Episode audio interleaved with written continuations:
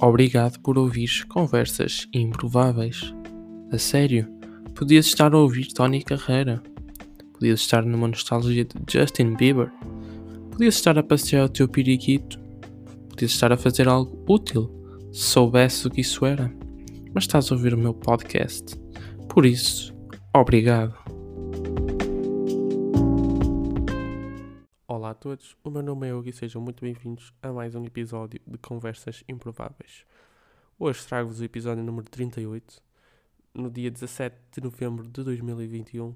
Opa, já passou quase um mês e um mês como universitário acontece muita coisa, mesmo apesar de ser o primeiro ano, é? seja o ano que for, acontece muita coisa e isto não parou e é, são muitas histórias agora para contar e muitos assuntos que surgiram e temas só que é, é, como vocês já devem ter percebido, como vocês perceberam de certeza, a minha voz não está normal, não está. Opa, eu acho que isto já não é um estado de. Eu acho que isto já não é um, um, estado temporário, eu acho que isto é um estado permanente da minha voz. A minha voz está assim toda. Parece que estou a falar no nariz, às vezes parece que estou rouco. Estou assim com uma pequena expectoração, sei lá, uma mini constipação, mas já há algum tempo que eu ando assim e andei a ver se melhorava. Quando melhorava, voltava sempre a. Opa, sempre que eu estava a minha voz a melhorar, a melhorar, a ficar cada vez melhor, eu, aí vai ser amanhã que eu vou gravar.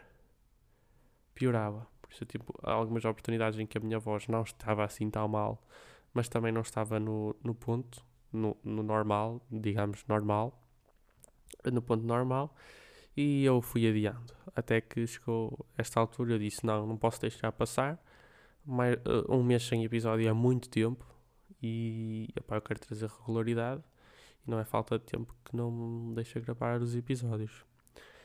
Uh, mas, uh, pronto, vamos tentar contar as histórias relevantes deste que aconteceu no último mês, temas, histórias. Pronto. Interessante, vamos ver se trazemos aí convidados também, mais novidades vou, vou-vos dizendo também no Instagram, deixo lá na página do podcast. E, e pronto, sigam, se quiserem. Se não quiserem, não sigam. Mas uh, nos próximos dias vou já revelar alguns convidados que é para deixarem lá perguntas e temas para abordar, ou se querem que traga esse convidado, claro que se, que se não quiserem eu trago na mesma, não é? Mas uh, saber se vocês estão interessados ou não. Uh, e depois deixo lá uma caixinha para vocês fazerem as perguntas que querem fazer a esse convidado ou, ou temas que gostassem que eu abordasse com esse convidado. Porque Opa, às vezes descobre-se cada coisa. Imagina, eu agora comentava aqui alguém e, e é da área de, de química e depois do nada essa pessoa falava muito bem, por exemplo, sobre filosofia. Opa, acontecem, é, é, é, isso não se sabe, eu não. Assim, eu não, eu não excluo ninguém. Eu acho que toda a gente acaba por ser interessante e por ter tema de conversa se tu puxares bem a pessoa, se tu descobrires o que eles gostam chegas lá e, e, chegas a um ponto em que já não os consegues calar, porque estás a falar de algo, de algo que aquela pessoa gosta. Toda a gente tem pelo menos uma paixão na vida. E, hum, e pá, se descobris o que é, tens ali temas, horas e tudo, muita conversa pela frente. Passando então para o que interessa, então. Uh, Inscrevi-me no ginásio, também para ver se isto ajudava uh, a, a, tratar esta mini constipação, a desentupir as, vias respiratórias. Mas eu pensei nisso mais para a parte do cardio, mas mesmo assim não ajudou muito. E pronto, eu até agora tenho feito só uns treininhos gerais. Depois-me a fazer cardio, assim dia sim, dia não, que eu tenho ido quase todos os dias. E depois mandam-me para as máquinas e, diz, e, dizem, faz o que já sabes. Só que só foi lá uma vez um instrutor dizer-me, faz esta, faz esta e aquela. E tipo, me explicar como é que eu fazia, tipo, a, a, como é que eu tinha de estar, a, a nível de postura e tudo, força sentir que músculos é que eu tinha que sentir a fazer força e tudo. E hum, opa, só sei utilizar 3, 4 máquinas e são máquinas sempre para treinar ombros, costas e peito. Então eu estou sempre com esta parte de cima toda destruída porque eu vou ao ginásio aqui há duas semanas e, e vou 4 a 5 vezes por semana. E se, se é para treinar o mesmo, é que eu, as máquinas vou sempre. Cardio faço assim. No início fiz toda a primeira semana que fui, fiz, fiz toda a semana cardio, assim 20, 25 minutos, sempre para dar-lhe para entrar outra vez no ritmo e, e, e, ganha, e ficar em forma, ganhar resistência. Uh, mas as máquinas uh, também vou sempre. Nesta última semana tenho ido mais às máquinas. Esta última semana fui mais às máquinas. Esta semana só fui uma vez porque é a semana dos testes. Um, opa, isto aqui não para. Apesar de eu não gravar, a vida não para. E uh, isto agora com o ginásio também é fixe por causa do, do relógio que o meu pai me deu. O meu pai mandou vir o relógio para os meus anos. Uh, chegou um bocado mais tarde, que senão eu já tinha falado dele, não é?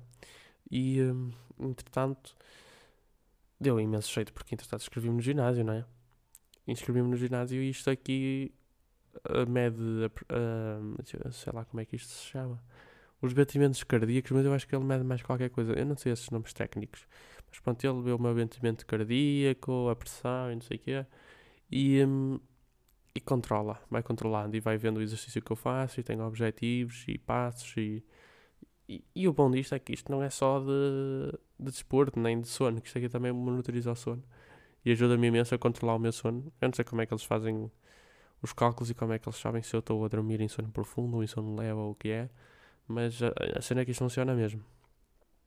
E, e além disso tudo, tem funcionalidades de receber mensagens. Aqui recebo notificações de tudo. Quer dizer, eu posso selecionar na aplicação de que aplicações quero receber mas eu recebo aqui as notificações e as chamadas, por isso é que agora foi perfeito conciliar isto com o telemóvel, porque eu desde que comprei o telemóvel, e quem me conhece sabe, eu ando com o telemóvel sem som, sempre. Nem é vibrar, nem é, nem é nada, é sempre sem som, porque eu não gosto, eu não gosto de me distrair com o telemóvel. E quando eu me distraio com o telemóvel, sei que a culpa é minha, que não foi um estímulo, não, não é? Não foi, uma, não fui influenciado por um estímulo externo. Sei que foi opá, por culpa minha, porque fui lá mexer e distraí-me. Às vezes quem não perde meia horinha ali no TikTok, e é a cena mais estúpida que se pode perder tempo, mas pronto, acontece a todos. E é isso aí que é a minha culpa, não receber nenhuma notificação. Porque eu tenho as notificações de todas as redes sociais desativadas e tudo. Que é mesmo, mesmo não, não vibrando, eu não quero receber notificações para não me distrair, para não estar aquela coisa de ligar o telemóvel, uh, isso tudo. Então isto agora com o relógio é perfeito, eu recebo aqui as chamadas e assim já já dá para ter uh, noção de quem me vai ligando e tudo. Uh, eu recebo aqui as notificações das minhas criptos também, se está a subir, se está a descer, que é para não ter que constantemente ver. Claro que é uma coisa que também se, metesse, se eu metesse mais dinheiro e algo, algo relevante realmente, para mim é relevante porquê? Porque eu não trabalho, não, aquilo no fundo é a aplicação do, das poupanças, não é?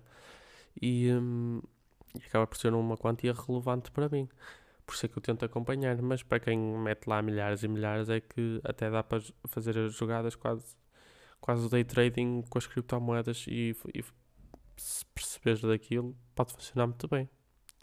Por falar nisso, vem aí a Braga, uh, acho que é uma espécie de festa, eles estão a organizar festas temáticas, chama-se Luma, se não, me, se não me engano, é a empresa que está a organizar a festa e está a organizar umas noites. Já, já, já organizou em Lisboa uma a falar sobre o Ethereum. Vocês conhecem de certeza a segunda maior uh, criptomoeda e a segunda maior. E a segunda maior não, a nível de preço e de capitalização do mercado é a segunda, mas eu acho que a nível da rede e tudo, a rede Ethereum deve ter muitas mais coisas que a, que a rede da Bitcoin, tipo a nível de NFT, jogos e, e protocolos construídos dentro dela e mesmo outros tipo, tokens e assim e outras moedas. Uh, depois fizeram uma, deram uma, uma palestra no Web Summit, se é bem palestra, uma apresentação, pronto. Foram ao Web Summit e, um, e fizeram uma festa da Solana, acho que foi patrocinada pela Solana, em Lisboa. A Solana é uma moeda que tem vindo a aparecer, é um ecossistema parecido com o da. uma rede parecida com a do Ethereum, uh, só que mais sustentável, dizem eles, por isso é que também subiu muito e agora já está penso que já está no top 5 da, por uh, capitalização do mercado, no mercado das criptomoedas, se não me engano. Já vou ver isso. Mas eu também depois dou mais detalhes de como aquilo correu e o que é que era realmente, porque eu acho que desta vez eles vão estar a falar de blockchain, que é uma coisa interessante. Uh, entretanto, também abriu aqui uma empresa mesmo de, de que quer fazer uh, trading de criptomoedas e vieram para Braga e acho que estão a, a recrutar entre 12 a 15 engenheiros informáticos e de sistemas, talvez, não sei. De, deve ser os de Legacy, se não me engano, não quero estar aqui a enganar ninguém. Mas eu achei interessante e a parte do blockchain é a parte mais técnica, que dá para perceber uh, como é que funciona a rede que, e depois isso depois futuramente influencia o preço da moeda, não é? O valor. Porque eu também gosto de investir em moedas pela sua utilidade e saber que elas vão valer alguma coisa porque vão ser úteis no futuro, no futuro não pode não ser muito próximo, mas a médio e longo prazo acaba por ser um bom investimento. Essas são boas, por exemplo, por em staking. Mas há moedas que são, que são boas para ganhar dinheiro e, e eu acho que ninguém entra nisso para comprar moedas e para ter. Quer dizer, há os, os holders, mas eu não sei se. Opa, se, se eles fazem isso com todas as moedas que têm, porque há, há períodos em que está mais alto, há períodos que está mais baixo e pronto. Depois faço-vos um episódio a trazer aqui alguém que perceba mais que eu, porque eu não percebo muito. Eu vou aprendendo aos poucos, vou vendo uma informação aqui, outra ali, lendo umas notícias e tentando perceber o que é que é cada moeda e, que, e em que rede está inserida e isso tudo. E tem que se perceber como é que aquilo funciona para perceber a utilidade e depois também perceber como é que funciona o mercado daquilo, que o mercado às vezes nem tem muito a ver com a tal utilidade da moeda.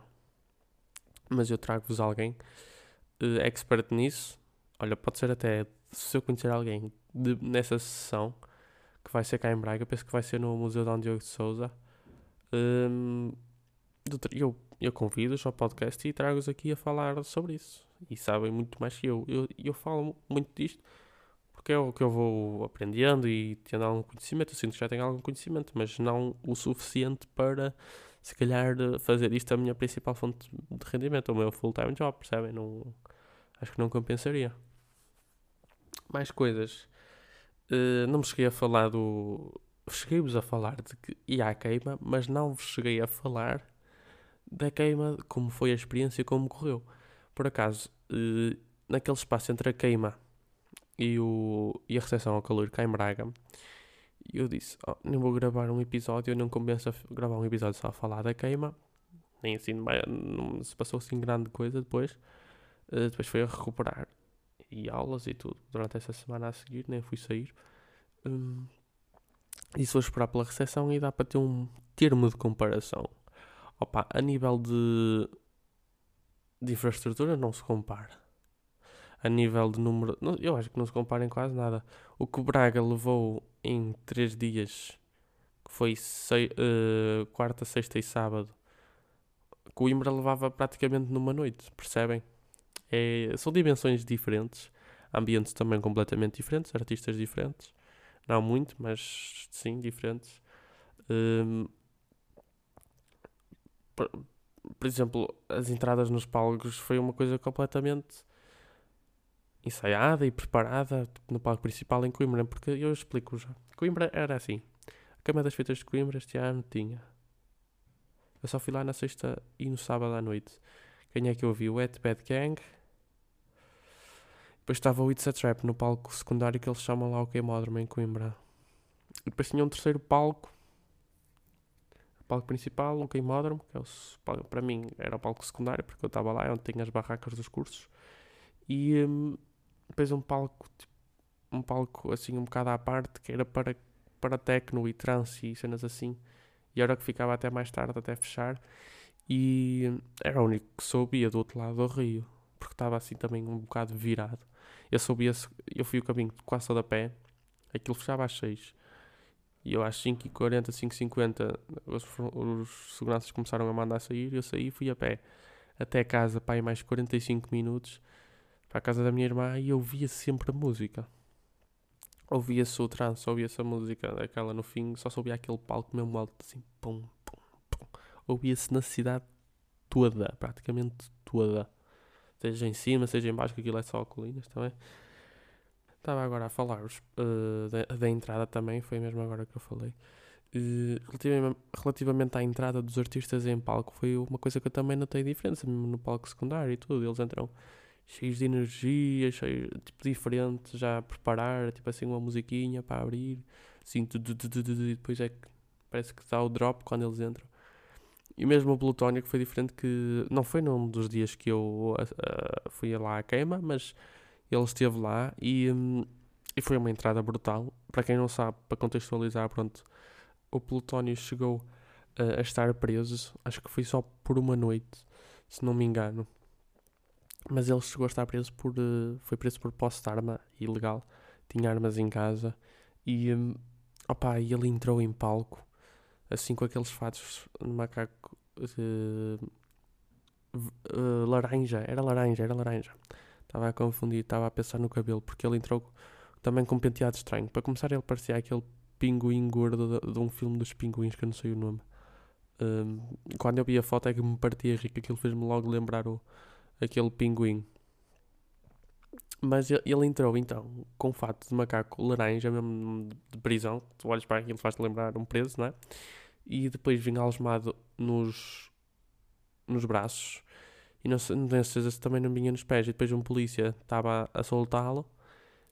Uh, ele entrou com os polícias, até construíram uma mini tipo entrada para ele entrar, uh, como se fosse a esquadra da polícia, e depois os polícias trouxeram-no até, tipo, até ao microfone, tiraram-lhe as algemas e o outro polícia meteu-lhe assim o colar de ouro que ele tem da. lá da editora dele, que eu não me estou a lembrar do nome. É, é a editora do Richie Campbell. Não me estou a lembrar mesmo do nome. Mas isso não é, também não é relevante. E pronto, foi uma entrada diferente. Também fui, fui um bocado. Depois de ver aquilo tão grande, para, para vocês terem noção, aquilo levava 10 mil pessoas por dia. Por noite, no caso. E foi um bocado escandaloso. Acho que até apareceu na televisão, mas eu não tenho visto as notícias. Por causa da cena do Covid, não é? 10 mil pessoas sem máscaras, todas juntas. Claro que aquilo está tudo desinfetado. Não, ai não. Comi lá um pão com chouriço, bem gostoso também também era bom. Eu acho que no primeiro dia aquilo correu um bocado mal para a parte das bebidas e de comer e tudo, porque eles queriam que se pagasse pelo sistema da pulseira, mas aquilo estava a falhar muito e eram filas e filas para ir trocar o bilhete por pulseira ou para ir buscar a pulseira, que aquilo não era para trocar, nem era para, para trocar o bilhete pela pulseira, era mesmo para ir buscar a pulseira para se poder beber lá dentro. Vocês tinham que carregar e depois para pagar nos, nos, nas bancas e nos cafés que estavam lá montados tinham que passar o cartão e um, ou o cartão que tinham no pulso, porque aquilo era um cartão na pulseira e pagava, pronto, se tivessem saldo, não é? Só que aquilo como funcionou mal no dia seguinte já estavam a aceitar. Foi logo no primeiro e no segundo dia da abertura daquilo. No segundo dia já estavam a aceitar o um, já estavam a aceitar o dinheiro mesmo. Já estavam a cagar para e multibanco, até já estavam a aceitar multibanco em alguns sítios. Mas bem, e depois passando para a comparação que eu tive aqui em Braga, foi mais fixe porque, apesar de eu em Coimbra ainda encontrei alguma gente, mal saí do autocarro, encontrei pessoal de Braga, Famalicão e tudo, encontrei o Alex, é um dos, um dos meus melhores amigos de sempre, e um, encontrei-o lá, tipo, passei todo autocarro assim à toa, um, no Mac, para quem sabe, antes de Coimbra, o Mac, e, e pá encontrei ainda alguma gente conhecida, mesmo lá no festival. Uh, inclusive um dos convidados que vem aqui eu posso falar sobre isso. Porque ele também lá esteve. Não o encontrei lá, mas ele também lá esteve. E, e pá, claro que depois em Braga é aquela coisa. Eu lá conheço algumas pessoas e depois conheci, fui conhecendo. Já conheci alguns do curso da minha irmã, já conheci alguns amigos dela uh, alguns amigos, algumas amigas e, e pá, e, e era tudo. Agora, vir a Braga, a minha terra, eu vivo aqui desde que nasci, eu conheço tanta gente aqui em Braga que aquilo é uma coisa que é dá dois passos, cumprimento um, dá mais dois passos, cumprimento o outro. Bom, uma banca está gente conhecida, outra banca está gente conhecida. E é um espetáculo. Para não falar que na quarta-feira, no primeiro dia de abertura, era o Kim Barreiros. O Kim Barreiros vai sempre no dia da latada, aquela apresentação da praxe. Mas no dia de abertura tivemos jantar de curso. E jantar de curso, para quem não vai, vocês estão a perder. Tipo, a melhor cena da universidade. A melhor cena da universidade é o jantar de curso. E se calhar acabar a universidade. Mas o jantar de curso, para já é a cena que, que mais gostei. E o ambiente e tudo. E estar-se lá a beber e a cantar aquelas músicas e não sei o quê. É mesmo incrível. Uh, opa, e, e depois lá no, no recinto também é fixe porque conheço lá muita gente, está para ir às barraquinhas, eles fazem descontos, às vezes até oferecem as bebidas. É mesmo uma coisa fixe. E foi diferente. Também não entravam com aquele entusiasmo todo, eu digo como foi em Coimbra, mas em Coimbra aquilo notava-se que era um espetáculo, aquela merda parecia um festival, percebem? Em Braga era um concerto para, para, os, universitários, não era um, um mero concerto. Em Coimbra era um, um espetáculo, era diferente. O nível, o tamanho, a dimensão daquilo era muito superior. Mas claro que a nível de ambiente eu acabei por gostar mais do, Braga, do de Braga, não é? Era mais acolhedor, mais familiar. Se pode dizer. Se bem que quando foi o Loner Johnny no sábado aquilo estava um bocado agressivo, aqueles maus pitos lá no meio. Mas vou-vos dizer a minha opinião sincera. Eu fui quarta, sexta e sábado. Não fui na quinta, porque foi até às quatro da manhã para Itunas e só depois é que entrou o King das remisturas e depois os da fucking Masters. Eu queria vê-los uh, a esses dois. O King das remisturas é o rei. Só que, só que ele vai com as tunas. Eu não vou ficar lá até às quatro da manhã para só ver tunas. só para depois ver o King das remisturas. Se fosse tipo um artista assim topo, ou se ainda fosse o Kim Barreiros, ok, pronto, uma pessoa ficava. Um, opa, mas tirando a quinta, que eu não fui, não posso falar. O sábado para mim foi o pior dia. O pior dia foi mesmo sábado. Na minha opinião. Porque no sábado estava muita gente, ou pessoal a comprar bilhetes a 70 euros e aquilo custava 13, 13 para estudantes, mas era para 16 para não estudantes e aquilo esgotou de manhã. Eles só vendiam bilhetes diários no dia, não é? No próprio dia. E aquilo esgotou logo de manhã. Então o pessoal a comprar 70 euros e, na minha opinião, foi o dia mais fraco. Porquê? Porque encheu. E uh, aconteceu mesmo que em Coimbra estava cheio. Pronto. Era um ambiente diferente. Já não era tão. Uh, o, o, espírito ali da UEM, já tinha muita gente fora. E para vocês terem noção, durante esses 3 dias passaram 15 mil pessoas na recepção a calor. Uh, quarta, sexta e sábado. E no sábado foi quando teve mais em Coimbra, numa noite, eram 10 mil. E ficava gente cá fora que não entrava porque não tinha mais espaço. Porque eles, os, 10, os 10 mil eles deviam controlar, porque mais, disso, mais que isso era muita gente também. E eu cheguei a estar uma hora e meia para entrar na fila no, na primeira noite de sexta-feira, porque eles estavam a esperar que saísse pessoal do outro lado, porque não dava para entrar mais gente. Não dava, era muita gente lá dentro. Era outra dimensão, como vos digo, era completamente diferente. Opa, mais coisas interessantes que aconteceram. Uh, houve uma, um lançamento de uma marca que não deixa de chamar a atenção, que se chama About You. Que de certeza que vocês ouviram falar. Eles fizeram. Eu não sei quem é que está por trás daquilo, mas é alguém com bom dinheiro a investir ali.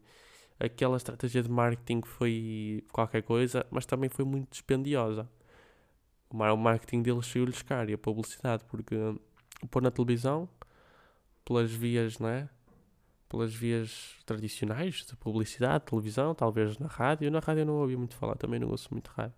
Mas na televisão, por acaso nessa altura, estava sempre a dar na televisão, porque estava aqui a minha avó em minha casa, que ela foi operada, e via as novelas, eu estava sempre a ouvir about, about, about, mesmo depois do lançamento. Gastaram imenso dinheiro, de certeza, que as televisões não são baratas para isso. No YouTube, eu andava a ver vídeos no YouTube nessa altura, como é que era uma coisa maluca, e sempre publicidade da About, sempre publicidade da About.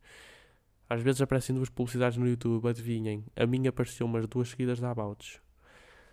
Redes sociais, tudo dominado pela About. E depois o lançamento foi uma coisa uou, estrondosa, finalmente, tanta coisa. Opa, a única coisa boa disto foi que não tive que aturar os anúncios da Swap. Se bem que eles agora já devem ter desaparecido, mas já, pelo menos estes abouts estão bem feitos e tão chamativos e tão engraçados. E são animados, não é como aqueles da Swap, que aquilo é uma valente porcaria. Estou a dar a minha opinião, não é? Não vou rolar por isso, é? Eu acho aquilo chato, incomodativo e eu acho que ninguém comprava um produto ao ver aquele anúncio. As pessoas ainda ficavam era com uma imagem pior da marca, foda-se. E desculpa dar aqui a dizer palavrões, mas aquilo é mesmo fraco aqueles anúncios, aquela publicidade é muito fraca. Não chama a atenção a ninguém, pelo contrário, acho que até perdem a clientes. Mas pronto, isso foi um fenómeno, porque foi da publicidade, de muito dinheiro ali investido, e de certeza que tiveram retornos logo com as campanhas. Eles têm uma estratégia de marketing muito bem montada. Logo 30 e tal por cento de desconto, ou 20 e tal por cento de desconto para a adesão, e, e primeiro, primeira compra e tudo. E tem lá algumas marcas ainda. Bastantes. Hum. Não são, não são muitas, não são poucas, são bastantes, já dizia a outra. Não é verdade? Bem, agora, passando para um caso que não pode deixar de ser falado. Recentemente houve uma polémica com o Elon Musk. Polémica, não, não lhe chamaria polémica. Mas bem, mas bem, vou começar por contextualizar-vos. Uh, David Beasley, de certeza que não conhecem, que eu também não conheço o nome dele por lado nenhum, mas se eu disser o cargo dele, vocês pronto, até já percebem o porquê de estar tão uh, falado, estar a ser tão falado. Uh, ele é o diretor, basicamente ele é o diretor do Programa Mundial de Alimentos da ONU. E ele afirmou durante um programa uh, da CNN, uma entrevista, ele, ele afirmou, isso já foi para três semanas, se não me engano, que 2% da fortuna de Elon Musk chegava para resolver a fome do mundo. A resolver a questão da fome do mundo. Ou seja, cerca de 6 mil milhões de dólares. Sendo a fortuna do Elon Musk maioritariamente não é, constituída por eh, ações da Tesla, né? até vocês têm noção disso. E as pessoas, se calhar, que, que falam, não sabem. Aquilo é um ativo. Mas ele tem que liquidar esse ativo para, para ter o dinheiro. Ele não vai agora doar. Uh, ações da Tesla não alimentam ninguém, não é? Não é nenhum alimento, ele não vai dar ações. Sim, ele podia doar ações e depois a empresa procedia à sua, à sua venda. Pronto, e, e ficava, ficavam eles com, um, com o, o dinheiro dessa venda. Se bem que eu acho que, que ele dou o dinheiro à, à ONU ou uma fundação não, não deve pagar impostos sobre isso. Digo, ou se paga é uma coisa reduzida, porque quando é Pá, não sei, mas deveria ser pelo menos. Deveria ser isento. Fazer doações assim. Não estou a dizer que é porque eu não tenho noção como é que funciona o sistema lá nos Estados Unidos. E eu nem sei bem onde é que está ou no uh, onde é que está sediada, porque também depende do país onde eles estão sediados.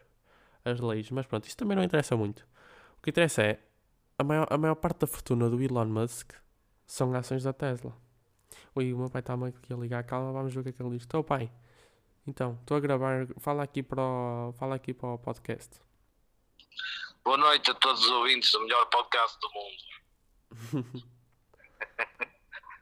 um abraço, pai. Até já. Até já, até já. Ah, ele gosta mesmo disto. Ele, ele por acaso ouve. E um abraço para ti, pai, que de certeza que estás a ouvir isto. Ele ouve-me, apoia-me e, e não podia pedir mais porque ele também, também depois acaba por uh, falar comigo, ai, isto e aquilo, e até discutir algumas coisas que eu disse. Às vezes dá-me sugestões, às vezes faz melhor, faz pior. Não, faz pior nunca, faz melhor, faz assim, faz assado.